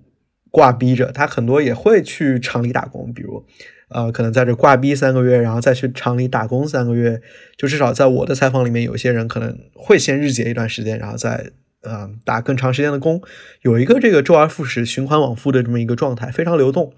然后另外就是，呃，像很多政府参与管制，然后，呃，大神们的活动空间变小了之后，他们会跑到别的城市的这么一个日结市场周围，呃，去去聚集就走了。这个人也是经常会换的，嗯，所以三河它在意义上、概念上确实是一个稳定的庇护所，但实际到落实到其中呢，那具体的案例还是还是挺不一样的。对你这么说，我倒是觉得，呃，想想问一下，你们有观察到说世界上其他地方比较类似于三河大神的这个这种群体？或者说这类现象存在吧，就其实至少我知道，比如刚刚可能提到这个美国黑人社区，包括巴西的贫民窟、流浪汉这些，但其实比如呃，我知道 NHK 他来中国拍这个纪录片，一定程度上也是因为日本已经有了这个问题，就是说很多员工呃，因为日本也是个高度发达的资本主义社会，就很多员工其实受不了这种高度竞争，然后呃被剥夺意义的工作，就也。呃，自我异化，然后成为了这种一日员工，就可能干一天休一个礼拜，然后有些可能情况不好的也晚上睡在呃公园里，呃无所事事。对，也有这个现象，就是嗯，所以当时 HK 也是因为这个事儿在中国还没有被曝光，或者还没有人大范围的知晓，所以他们当时才选择来中国拍的这么一个纪录片，让大家呃知道这个情况。对。所以这个事儿，嗯，至少在日本还是挺常见的，或者说至少已经是一个被关注到的社会议题了。就我不知道阿哲在做研究的时候有没有看到类似的。嗯，就是如果说是在研究或者在论文里面见到的话，确实是就有很多人会，就像刚才志玲说，会把他们类比类比成 slum 或者类比成这样一些贫民窟，或者类比成流浪汉，就是诸如此类做一些比较。但是就我个人感觉，因为为什么说我觉得三河大神是具有它的独特性，或者说这个群体是具有一些比较特别的地方？是因为就是农民工这个问题，其实我觉得在中国还是比较突出的。就其他国家可能也存在，但像中国这种几个世代这样子大规模的这样一种迁移，然后自自己的啊父辈也在城市，也是从农村到城市打工，然后自己留守在农村长大这样一种情况，其实我个人感觉还是比较少能够在外国找到类似这样子的。这样一些事例，就之前很多类比，比方说把它类比成贫民窟，把它类比成流浪汉，其实后来后来就是学者做分析，很多时候也会觉得是有相似的地方，但是不尽然吧。所以我个人其实并没有很很能够提出类似这样子的一些例子。对，呃，对对，我觉得阿哲提到了一个很重要的一点，就是农民工这个概念，就因为它其实背后是这个呃中国的这个户籍制度，这个城乡的二元对立。就这个情况，其实就是说，从改革开放以来，呃，中国带来的这个巨大的财富积累和财富分化的这么一个过程，然后农村和城市之间的张力，呃，其实都在三河这个群体上有所体现。嗯，所以说三河它其实关乎到这个留守儿童问题，关乎到职业教育问题、城市改造问题、户籍制度的问题，呃，各种阶阶阶级跃升的问题。其实不同的议题在三河身上，呃，有一个集中的体现。就包括我之前在那边做田野调查，我们还关注，就是说，呃，在呃三河他们作为呃留守儿童成长的过程中，有没有一些支教团体曾经去给过他们一些指导？就因为中国现在的这个呃支教范围是很广嘛，其实我们就很好奇这些外部的教育干预有没有对他们造成一定心理上的影响，影响到他们未来的这种呃职业观啊这些经历什么的。但后来因为我们做的时间比较短，其实没有特别多的人。呃，给出相关的反馈就没有结论吧。但是我觉得阿哲说的很好的，就是他们其实还是很特殊的，是具备了呃各种议题身份的问题意识的这么一群人。就无论是我们去做研究，还是我们呃把他们的情况反映出来，对当下的社会现实有一个有一个映照，其实都是有很好的一个反思和挖掘启示的一个作用在里面的。对，嗯，突然觉得就是哎呀。怎么说呢？我们这个节目能请你们两位来，就是做做分享，然后聊一聊这个话题，感受到自己的节目还是很有意义的。就，哎，说着说着就感受到有点伤感。就是我们国家的城市化还是在，还是在进程当中嘛，还有很长的路要走。感觉这种所谓农民工的问题啊，三河的问题啊，以及你刚说外部干预的问题，可能。可能是一个很很庞杂的现象，就我们今天可能也只是聊了它中间的很小的一个群体的表现，有很长一段的路要走，我就没什么深度了。我只能感叹一下。对，确实是这样子。嗯，就我们经常做社会学的，也会觉得就是很很伤感。对，越越去了解，然后越是觉得还是有很多问题就是扣待解决。但是我觉得，我个人认为更关键的一点，其实是要学会以同情的这样一种态度去面对每一个社会群体。为什么三和大神可能会很敏感，也是因为就是有很多人是会把自己的主流价值观强加给别人，就是觉得穷就是因为你懒，就是因为你不努力，就是因为你。你会把自己的这样一些主流的观点就加给别人，然后对这样一些社会各种各样的群体缺少了一些同情，就是或者说同缺少了一些理解了，或者缺少一些同理心。我觉得这个东西其实才是最重要的。就是问题有不可怕，就是但是我们要去理解这样为什么会有这样的问题。我们没有必要跟三个对大神对立起来。就是其实没有人是不希望过上一个好的生活，然后没有人如果如果努力有回报，谁又不愿意去努力呢？对吧？就。就当然，世界上是存在一部分懒的人，但是我们希望就是大家能够能够对更多的群体的这样一些处境，更多设身处地的这样有一些共情或者有一些理解，可能就会看待问题的角度就会多一点这样子。对，呃，对对，其实我们也不是什么呃有深度，就是可能我们自己关心的学科原因，呃，所以能够有这样一些观察和思考吧。对，然后其实我觉得通过小易这样的播客节目能够分享出去，其实本身也是特别好、特别有价值的一件事情啊。然后我觉得能够提供我们的一些观察，我觉得也是特别有帮助的。然后因为共情的这种力量本身也需要建立在知晓、看到和听到这个基础之上嘛。嗯，但是我我觉得我们也需要警惕这个东西沦落为一种我们口里的谈资，沦落为一种对于。呃，底层社会和人民的这种置身事外的凝视，对于他们奇观化的一种想象，就我觉得我们更多时候需要思考，就是我们自己所拥有的这些东西，别人是不是不曾拥有过？而我们能有这些东西，很多时候其实真的只是运气啊。呃，努力某种程度上也是一种运气。那在这个意义上，就是没有任何人的成功是。应得的，也没有任何人的失败是理所应当的。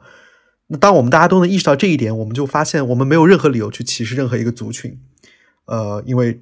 我们都没法把它归因到任何一个人和任何一个群体身上，就是他们无论是成功还是失败或者怎么样。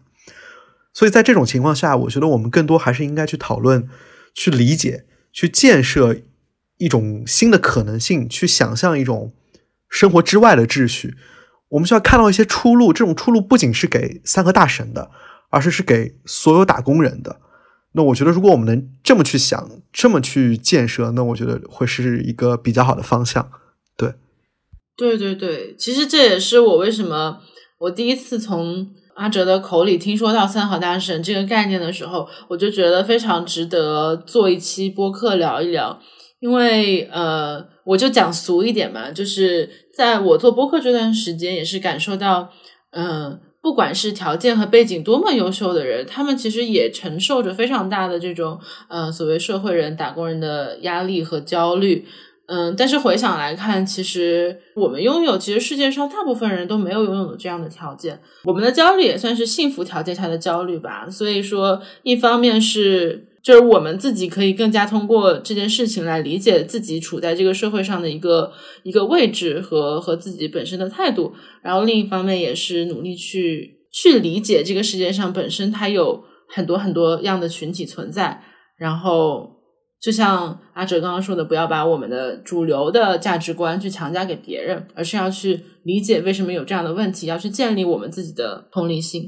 嗯。我还有一个小小的疑问，但我觉得可能跟今天这个没有太大关系了。就如果你们愿意跟我聊一聊的话，也可以聊一聊。就是可能这段不会被录进去，因为好像跟之前没有太大的关系。我就是突然在你们说那个呃三河类比成呃其他地方贫民窟的时候，我我其实有想到一个群体，就是因为我们都在香港上学嘛，就是我有想到菲佣，因为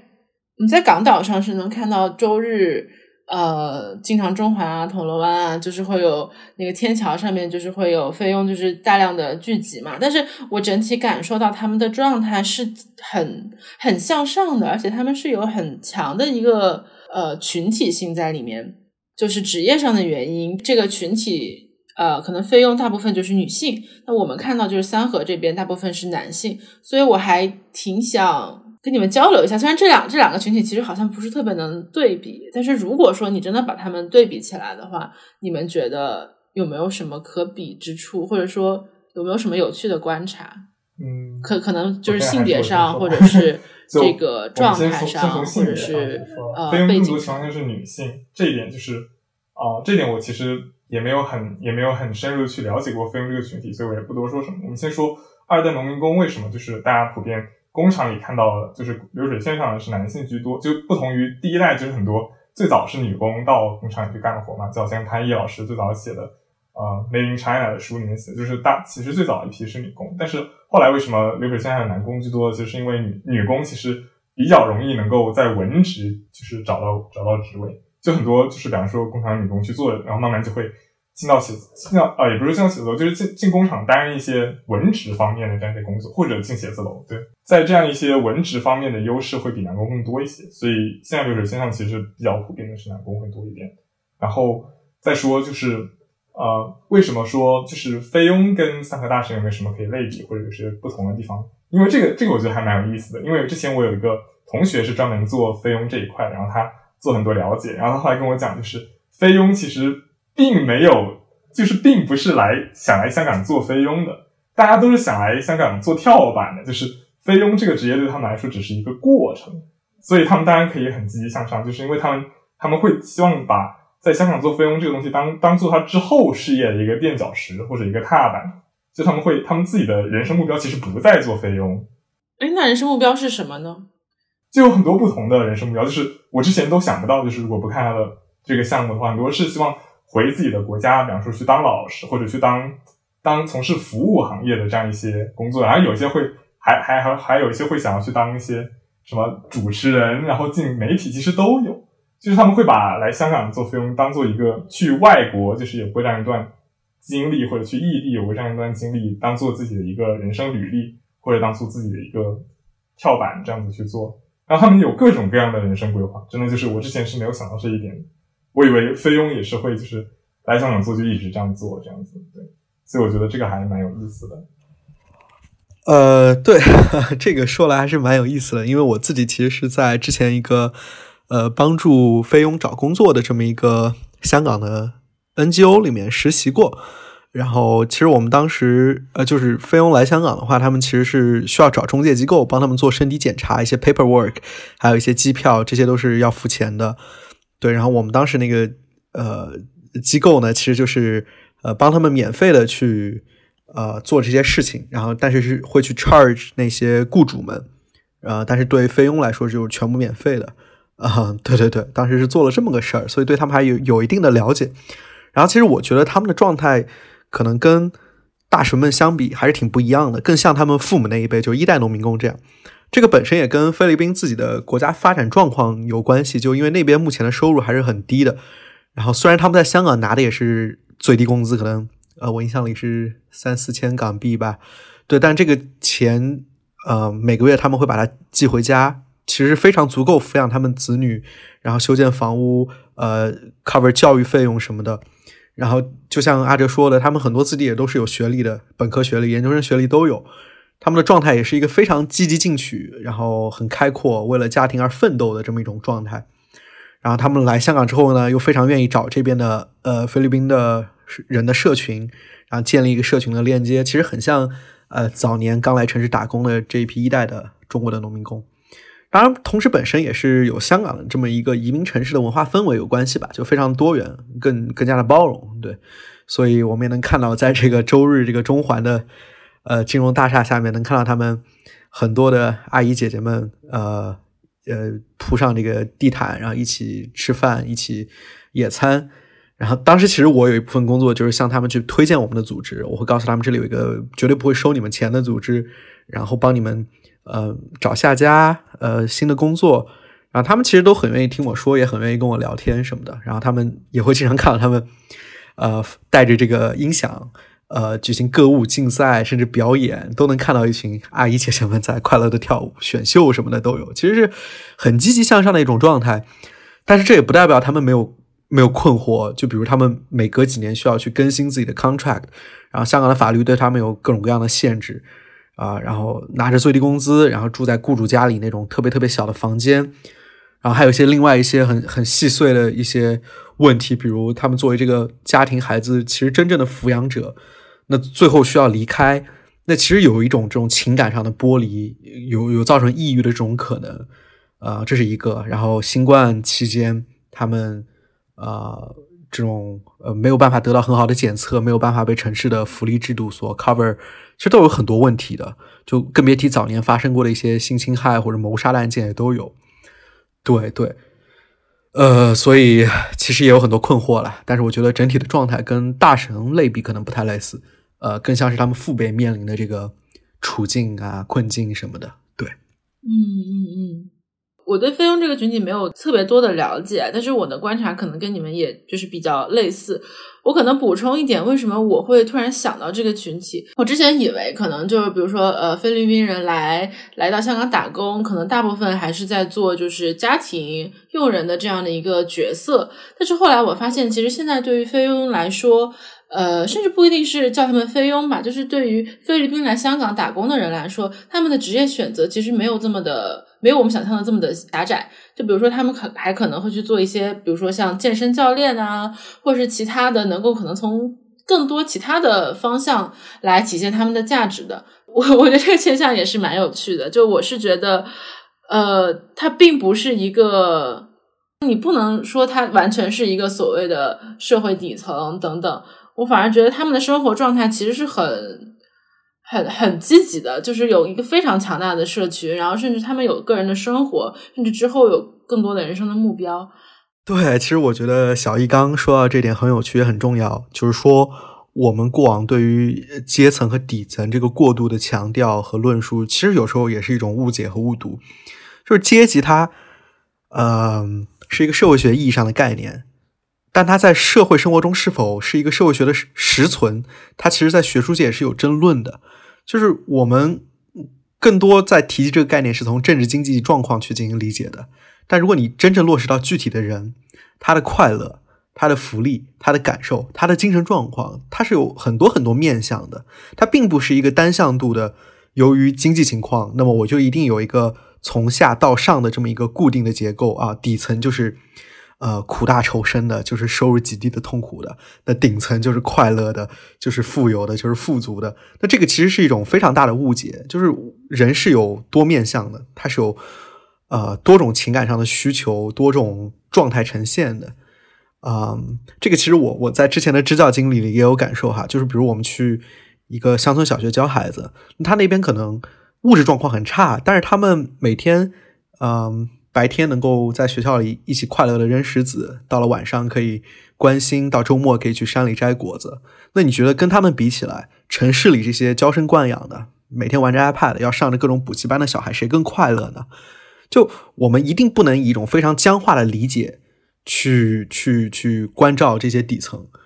呃，或者说 底层根本就不存在。嗯，所以说我们在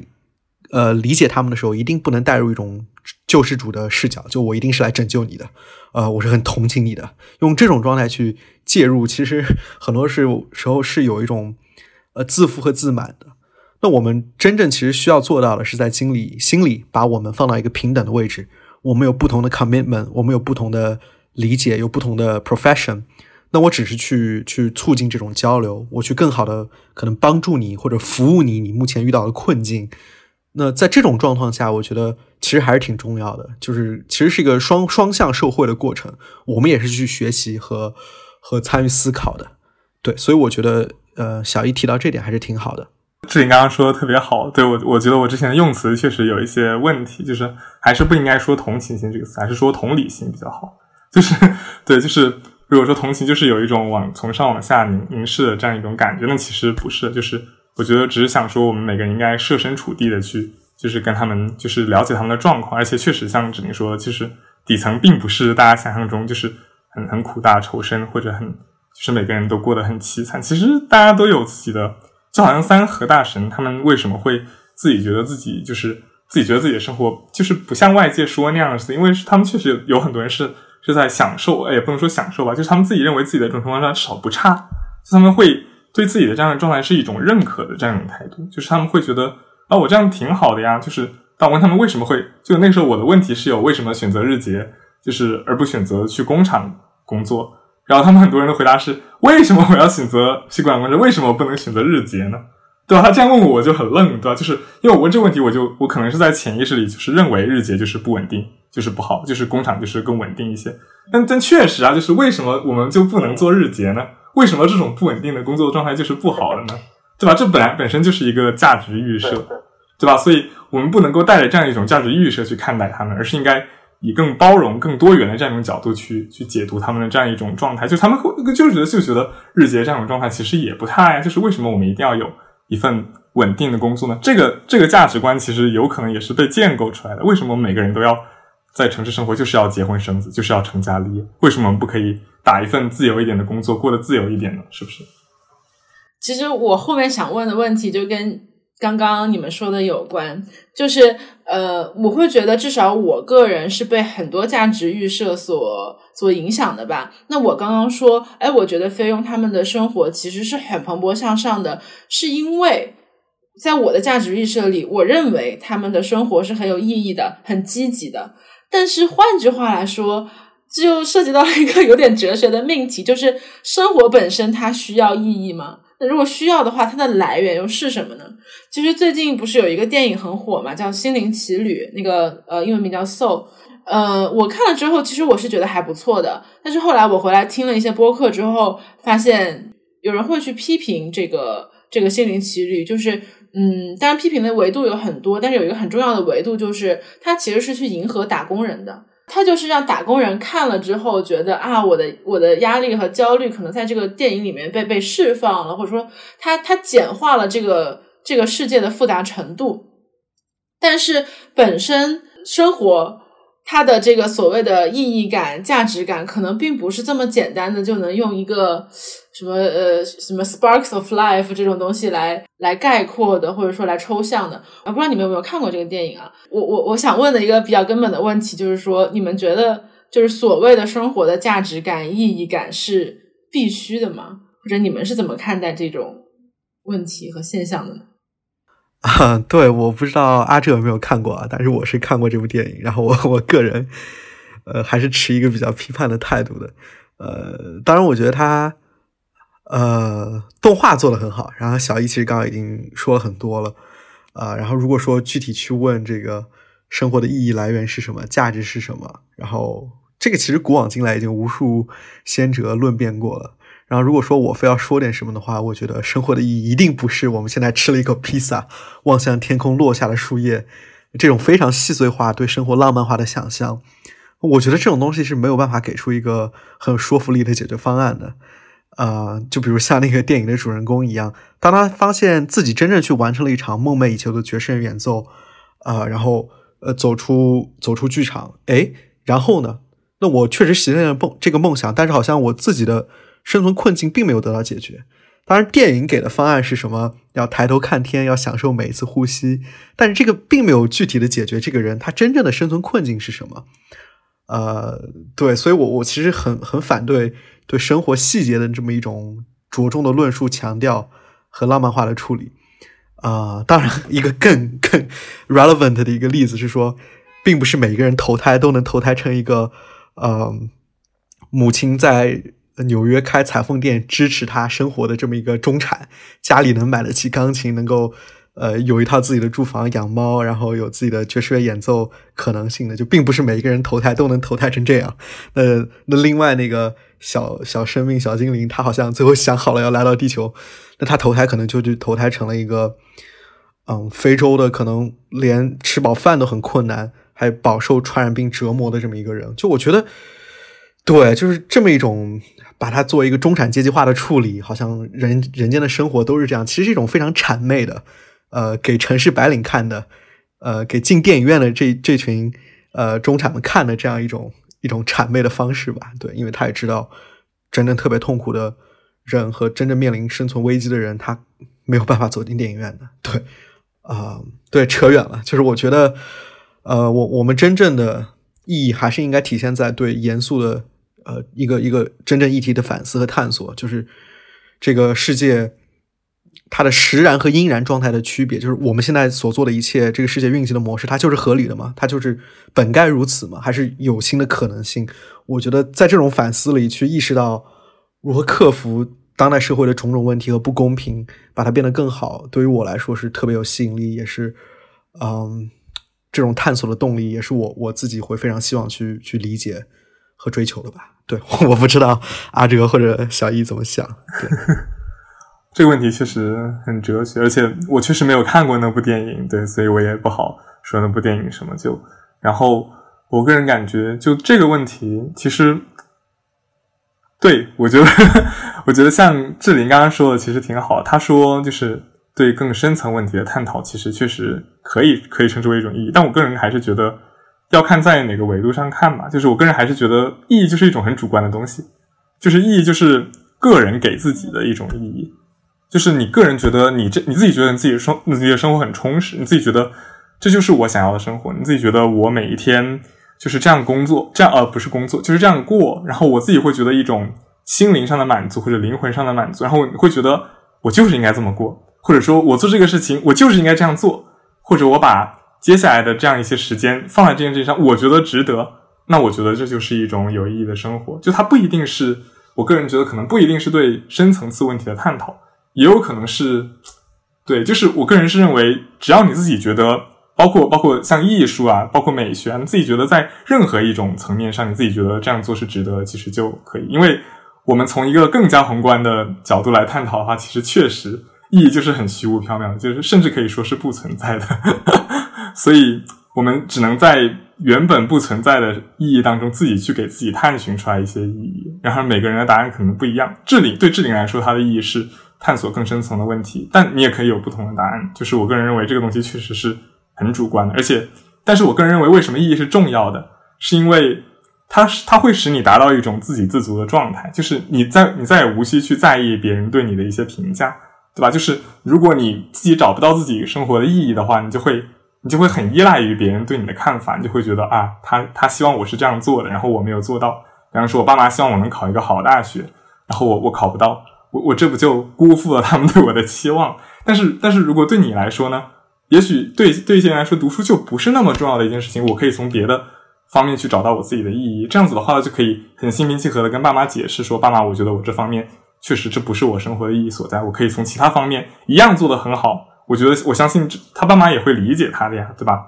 所以我们就可以达到这样一种，但但就不是说为了别人给你预设的一些标尺或者目标去或者目标去一味的努力这样子。”对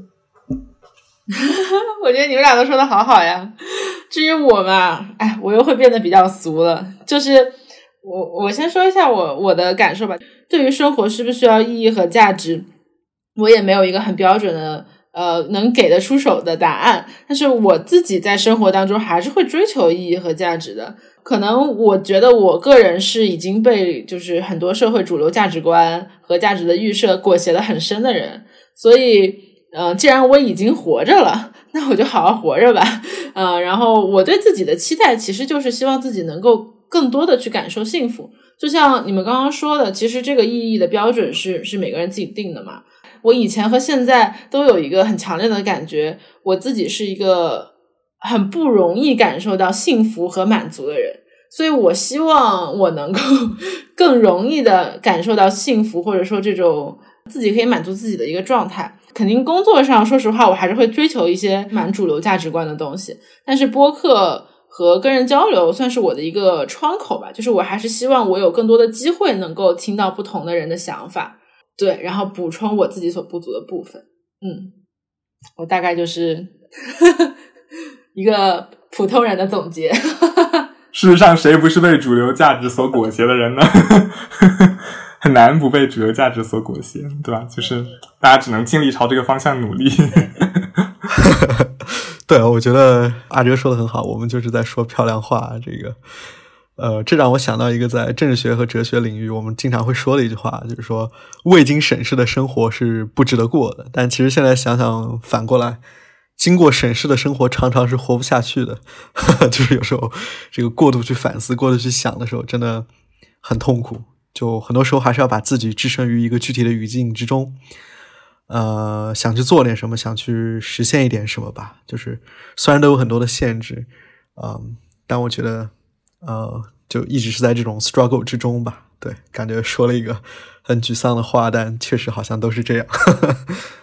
哎，其实最后如果还有一点点时间的话。呃，我挺想问一下你们，因为毕竟我们是一个可能跟呃职业呀，跟我们就是可能大学生未来的人生呃工作职业上的规划比较相关的一个播客，所以最后还是想问问你们两个，就是嗯，其实你们目前的状态可能也是大学比较偏中后期了嘛，所以就想问问你们之后对自己的呃下一步有没有什么样的打算？然后具体如果有什么想法的话，可以跟我们分享一下吗？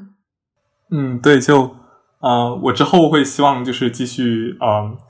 走研啊走学术的道路，像志玲说的，去探索更深层次的问题。就具体一点说，就是我之后可能会接着读研这样子。然后因为之前疫情影响，我出我去美国交换，然后因为交换中途中断了，所以我现在可能要延迟一年毕业。但是我还是会希望之后能够读研读博。然后，对，就是一个很学生的这样一个思路，然后继续留在这样一些教育机构。当然，这也是这这也是就做学术探讨，但是这只是目前的一个想法。就是我觉得，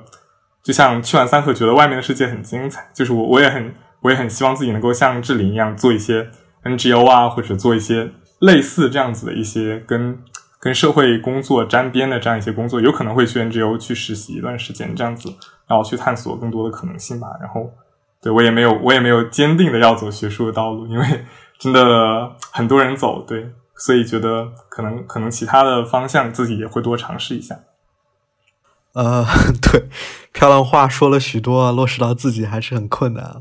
对，因为我自己，嗯，因为现在是 Gap 在做公益慈善嘛，然后我其实未来挺希望在这个领域能够一直做下去，或者说做得更好。对，其实我我一直在思考，就是说公益作为一股力量，怎么能够克服。呃，目前的困难就真正起到一种呃调动资源再分配去 benefit 那些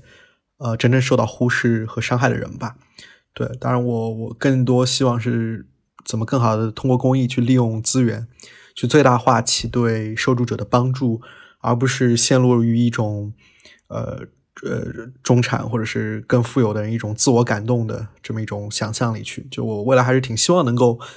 在一些具体化、实践化的生活中，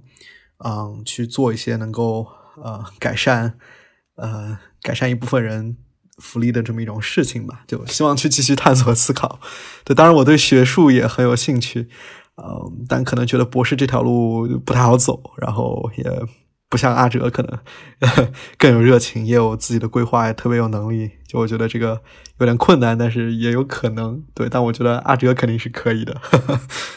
好嘞，我觉得你们俩都可以，真的真的，今天觉得太厉害了，就是我很久没有这种 mind blowing 的感觉。那今天特别谢谢阿哲和志玲能来做客实习生活，那我们就下期再见啦，拜拜，拜拜拜。